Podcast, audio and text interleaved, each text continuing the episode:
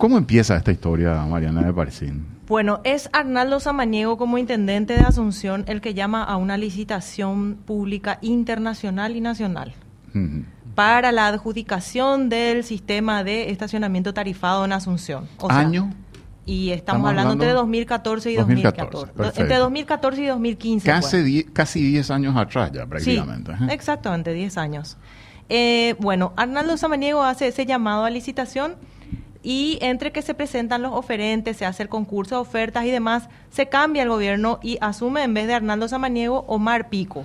Eh, él renuncia para ser candidato nuevamente, así, fue la historia, ¿no? Así tal cual. Entonces, interinamente, el que era miembro de la Junta Municipal, Pico, es el que asume la intendencia para finalizar el mandato de Arnaldo Samaniego. Omar Pico también fue intendente, recordemos, cuando Nenecho renunció para recandidatarse ahora en 2020, 2020-2021. También fue Omar Pico, el nuevo intendente de Asunción, en esos meses.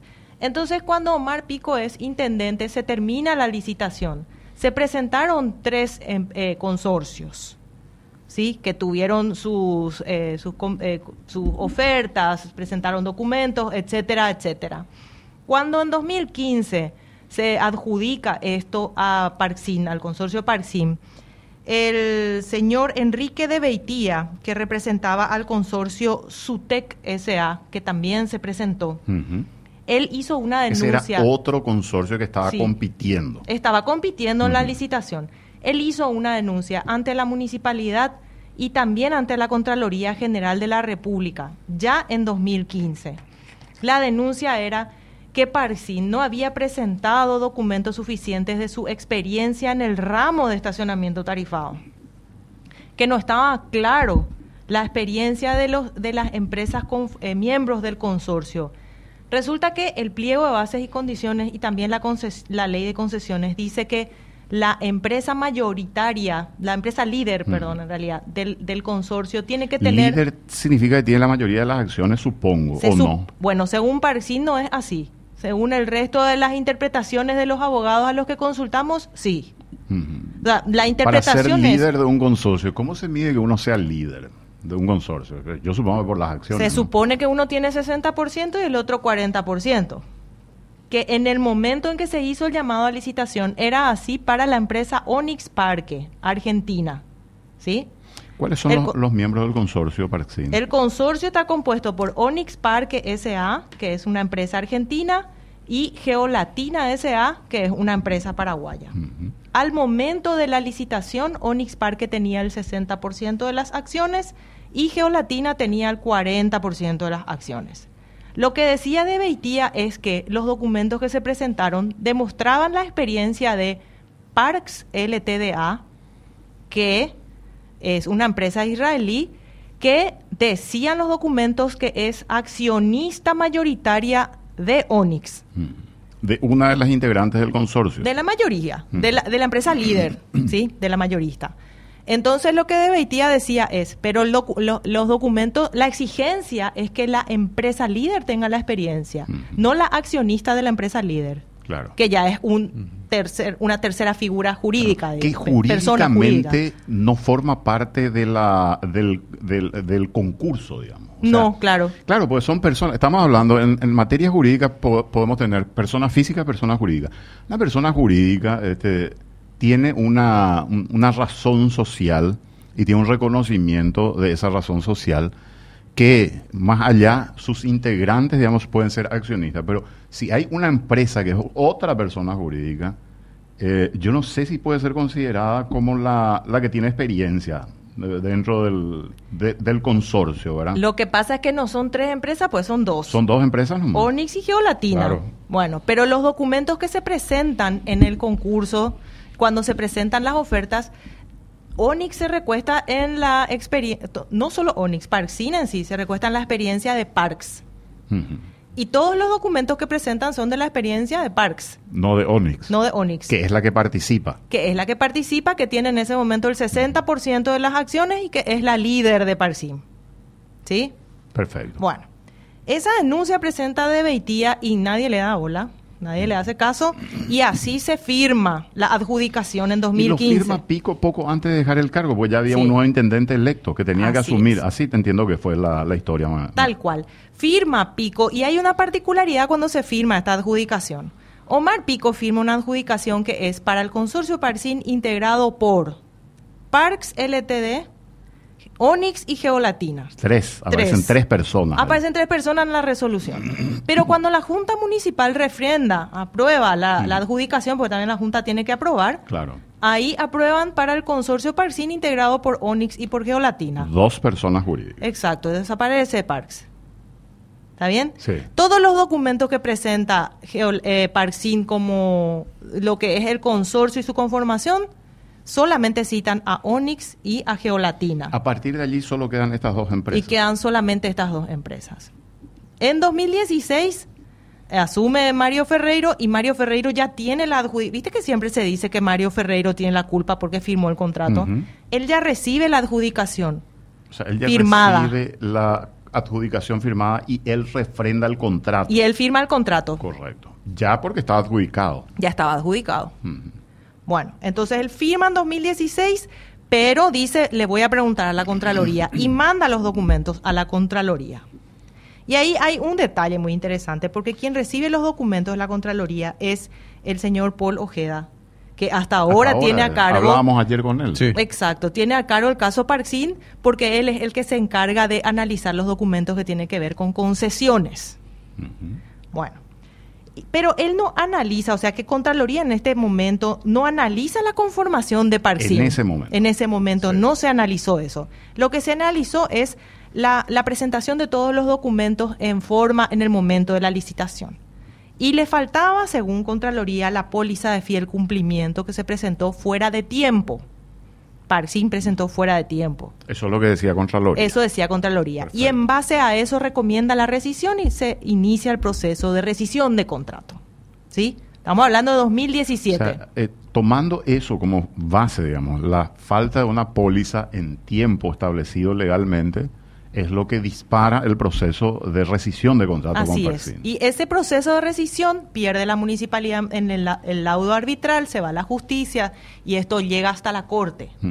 Y la Corte en 2022 le dice a la Municipalidad de Asunción, que ya estaba a cargo de, de Nenecho Rodríguez, que tiene que cumplir el contrato o pagar una multa más los intereses que generó esta multa por todos los años de perjuicio, entre comillas, para Parksim.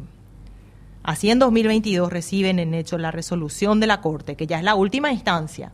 Esa multa es de 5 millones de dólares más los intereses, dicen la municipalidad que llega a 15 millones de dólares aproximadamente eso.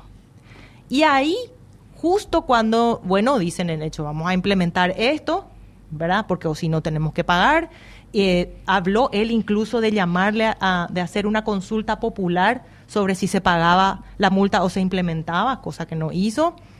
Eh, y se, eh, incluso la gente empezó a decir, no, no, yo no tengo, no estoy de acuerdo, se empezaron a juntar firmas, ustedes recuerdan de eso, Se juntaban más de 9.000 firmas. más de 9 más mil de 9.000 firmas sí. de asuncenos. En realidad se juntaron más de, de- creo que eran 12 mil, pero de asuncenos que viven en Asunción, válidas para el proceso de análisis de la situación en la Junta Municipal, se presentaron 9 mil firmas de asuncenos en contra. No, no, no pasó absolutamente nada. No pasó absolutamente nada. Durante la En- campaña electoral también creo que fue se, se tiró por ese lado. Tal cual. Muchas, per- incluso muchas personas que estaban tras de la iniciativa también eran candidatas, entonces hacían mucha insistencia en que se firme y demás. Pero en el medio de esto que se, que se preparaba la municipalidad para firmar, este, para refrendar este, eh, volver a actualizar, digamos, el contrato de 2017, ¿verdad? Actualizar los precios, actualizar las zonas, actualizar las condiciones del contrato con Parcín, nosotros encontramos que había sido que Geolatina le compró a Parcín sus acciones, había sido ya en 2016, y que Geolatina ahora tenía el 60% de las acciones y Onyx tenía el 40%.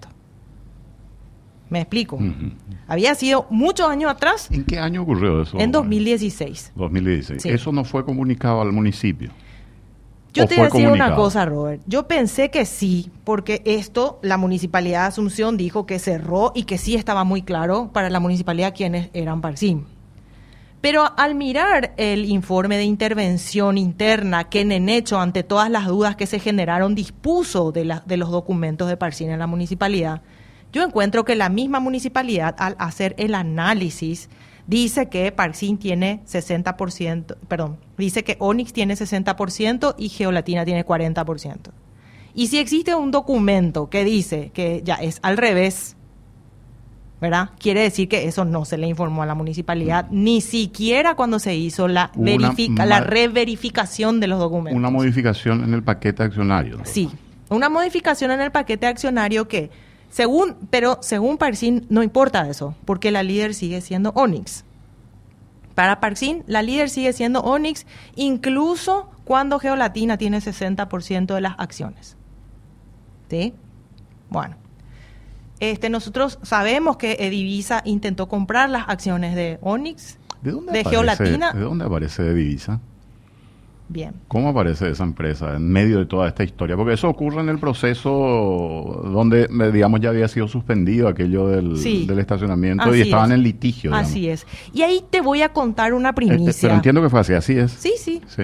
Y ahí te voy a contar una primicia porque es algo que nosotros ya encontramos, pero que todavía no está escrito en el impreso. ¿Está bien? Pero este es una primicia que es muy fácil de unir. Alfonso Baigorria, y nosotros sí, esto sí, que te voy a contar ahora, sí está publicado, ¿verdad? Bueno. Eh, Alfonso Baigorria es el nuevo representante de Onix. ¿Sí? ¿Sí? Bueno. En el momento en que Edivisa quiso comprar las acciones de Geolatina, Alfonso Baigorria ya estaba al frente de Onix. ¿Sí? Y Alfonso Baigorria tiene una empresa que se llama Decisiones Empresariales que tiene el sistema de estacionamiento tarifado en Posadas. ¿verdad? ¿A partir de qué año? 2017, que mm. coincide justo con el año en que en Asunción se rescinde el contrato con ellos. Mm. Pero hay que decirlo, la, experiencia la tenía aquella empresa vinculada a Israel. Parks. Correcto. Sí. Bueno, o sea, aparece Alfonso Baigorria, pero Alfonso Baigorria no tiene relación con... O, sea, digamos, todo el tiempo era Onyx Anabela Buso, eh, eh, la representante del consorcio era Anabela Busolini y en Onyx aparecían otras personas como representantes legales de Onyx y dentro de Onyx estaba Parks. Y Britos es un vocero nada más. y Britos es un representante legal que aparece ahora, después de que se vuelve a analizar, después de que la municipalidad recibió la notificación de que se le, de que tienen que implementar o pagar la multa. O sea, Britos no estaba antes, aparece ahora. Él fue viceministro de Transporte, ¿te acuerdas? Toda, en esa época él no, tenía relación con, con Parsin, ¿verdad? Toma la relación después. Pero a lo que voy nomás, Robert, es que lo que vemos es que dentro de Parsin, en estos años, ocurrieron muchas modificaciones. En estos días que vienen vas a leer cosas que tus ojos se van a quedar de huevo frito pero literal, así de grande lo va a abrir. Pasaron muchas cosas adentro de Parcín y resulta que o la municipalidad no las quiere ver o alguna cosa, pero lo que se vio el 2 de enero es que la experiencia que, que dijeron ellos que tenían, porque Parks es una empresa internacional que se dedica al ramo del estacionamiento tarifado y qué sé yo, esa experiencia acá nosotros no la vimos en la semana de la implementación y lo que se está poniendo en duda es la experiencia de Parsin en el ramo, ¿verdad? Yo estaba pensando nomás eh, que si, si vos participas en una licitación y pasan muchos años por los diferentes motivos que estábamos mencionando y se modifica la estructura donde la experiencia es fundamental. Entonces, eso hace que caiga de alguna manera la digamos el compromiso que existe de aplicación o no es una causal o no estoy pensando nomás en voz alta mm. ¿verdad? es o no una causal para decir no acá no se puede implementar esto y más aún teniendo en cuenta que arrancó el periodo de implementación y hay serios problemas sí gravísimos. lo que decía una editorial de ABC me parecía excelente me parecía muy interesante. Decía si estamos hablando de un grupo donde hay una empresa que tiene eh, y es la empresa líder que tiene experiencia en estacionamiento y resulta que comienza el periodo y no se demuestra esa experiencia, Entonces, ¿hay o no hay causal de rescisión? Causal grave, inclusive decían desde la municipalidad, pero más que causal grave, cuando no se puede implementar eh, lo que es en esencia tu trabajo, que es más grave que Pues estamos hablando de dos cosas que son, dos pilares que son fundamentales, o sea, ineludibles, son cuestiones eh, que, que son principales, o sea, no son cuestiones accesorias. Estamos hablando, uno, de la aplicación, que es la que te permite al usuario, le permite ir al lugar y contratar el lugar y pagar el lugar. Y después el sistema de cobro. Dentro de la app hay todo un sistema de cobro también que tuvo problemas. Y que le impide a la municipalidad recaudar también. Claro, pero, pero lo que yo digo es, eh, si vos decís que les, le, está, le estás adjudicando a una empresa un servicio que te va a brindar porque tiene la experiencia y sabe cómo hacerlo. Y se empieza, y pasó mucho tiempo para prepararlo. Y, siete años tuvieron. claro, siete años tuvieron para prepararse. Y resulta que empieza, y no lo saben hacer, evidentemente, tuvieron dificultades, porque todo eso, si, si vos tenés la experiencia en otra ciudad, ¿y, cuál es el principal sistema? Y la app es el principal sistema hoy. El sistema de cobro. Hoy todas las empresas tienen un sistema de cobro. Entonces, eh, no sé, yo a mí no, no me cierra la historia de que no haya un motivo para decir, esto no puede correr. acá me dijeron que tenían la experiencia, que sabían hacerlo, y no lo saben hacer. Mariana, y en el 2014 uno de los oferentes ya había denunciado esta eh, irregularidad, según el oferente, de eh, la falta de experiencia. No hubo ningún retorno de parte de contrataciones. ¿Contrataciones había dicho? Nada. No un dictamen, un punto de vista. Silencio absoluto. Nada, nada. Se, se, se, adjudicó igual así. Nadie dijo absolutamente nada sobre eso. En estamos hablando de en 2015 se firmó la adjudicación. Y de Beitía reconfirmó con, con, Guillermo precisamente en este espacio, hace un año más o menos, habló de, de Beitía y le contaba de Beitía a Guillermo cómo él hizo la denuncia, ante quién la presentó. Y eso mismo está registrado en ABC porque a veces se hizo eco de esa denuncia en aquella oportunidad y están los artículos publicados sobre las irregularidades que presentaba de Beitía y que probaban que la experiencia que demostró Parsin durante la licitación es la experiencia de Parks. Y resulta que Parks no es parte del consorcio, es mayorista de la empresa que es parte del consorcio. Ahora, eh, lo que se publica hoy, Mariana, eh, son conexiones, ¿verdad? Sí. Con un grupo político, evidentemente. Sí. Porque estamos hablando, eh, lo que dice el diario ese hoy es el, el hijo de uno de los accionistas, de él se habla concretamente. Juan Manuel Mayoli. ¿Y, qué, qué, es lo que se encontró, Mariana, para, para, la gente que no tuvo la oportunidad de leer el, el periódico hoy? Y nosotros lo que encontramos es que, eh, y hay que decir esto porque hay personas que dicen, pero él es un, él fue un gran estudiante en la universidad y demás, y es cierto. Eh, eh, Juan Manuel Mayoni eh, estudió Derecho en la Universidad Nacional de Asunción y terminó en el cuadro de honor de su promoción. Una vez que termina la universidad, y bueno, ahí se pueden debatir muchas cosas. Una vez que él termina la universidad, entra, por un lado, entra a trabajar en el estudio jurídico Barrio Canal Abogados. El estudio jurídico Barrio Canal Abogados eh, tiene dentro de sus principales, bueno, socio fundador es Francisco Barrio Canal. Francisco Barrio Canal es asesor legal, fue asesor legal y procurador general de la República en el periodo 2013-2018 en el gobierno de Horacio Cartes. Y este chico, que después gana una beca de becal, se va a estudiar a Harvard un, año, eh, con énfasis en tecnología. Es su, su, estudio en Harvard, según los documentos que nosotros tenemos. Él, el 12 de septiembre de este año, fue nombrado por Santiago Peña como asesor de su gabinete civil. Ni bien asumió el gobierno. Ni bien asumió el gobierno, porque el 15 de agosto juró Santiago Peña y para el 12 de septiembre se le designa a él como asesor de la presidencia de la República. Él tiene un salario de 18.780.000 guaraníes. Como digo, no, no, se pone en juego su idoneidad, su capacidad de profesional, eh, sus conocimientos jurídicos y demás.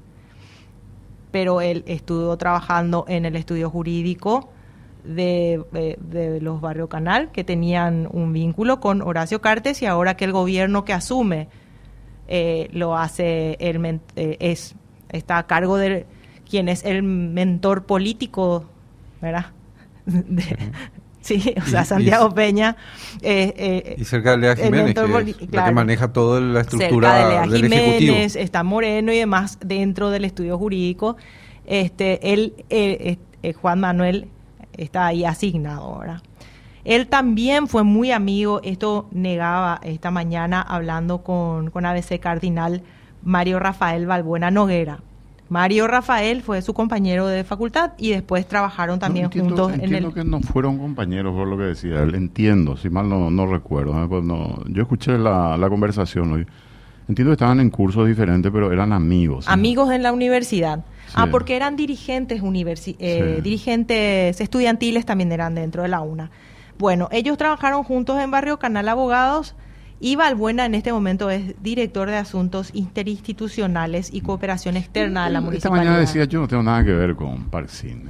Decía, bueno, se puede hacer una conexión como esa, pero no, no significa que yo esté involucrado con el tema Parecín. Hacía la aclaración también esta mañana. ¿no? Y sí, es importante tenerlo en cuenta, pero existe de todos modos esa relación, ¿verdad? Y hay que decir también que em, en sí el señor Mayoli, el señor Francisco Mayoli, que es el representante de Geolatina en el consorcio, él, según Pedro Britos, eh, en este momento on, Parcín está a cargo de Alfonso Baigorria de Onix y Francisco Mayoli de Geolatina. Pero resulta ser que en el, en el caso de, Alfonso Baigorria decíamos administra el estacionamiento tarifado en Posadas. En principio también después de la adjudicación que se hizo después de la adjudicación en 2017 totalmente. Y además en ese momento Baigorria no era parte de, de Onix de, o sea de Parcín. Él no no era parte de Parcín en ese momento. Eh, lo administra desde 2017 precisamente y hubo el mismo tipo de cuestionamientos que hay en que hubo en Asunción en, eh, esa semana de implementación, hubo también en Posadas en principio al administrarse allá el estacionamiento. Pero volviendo a, Francisco Mayoli, él no tiene en su currículum ninguna experiencia en estacionamiento tarifado.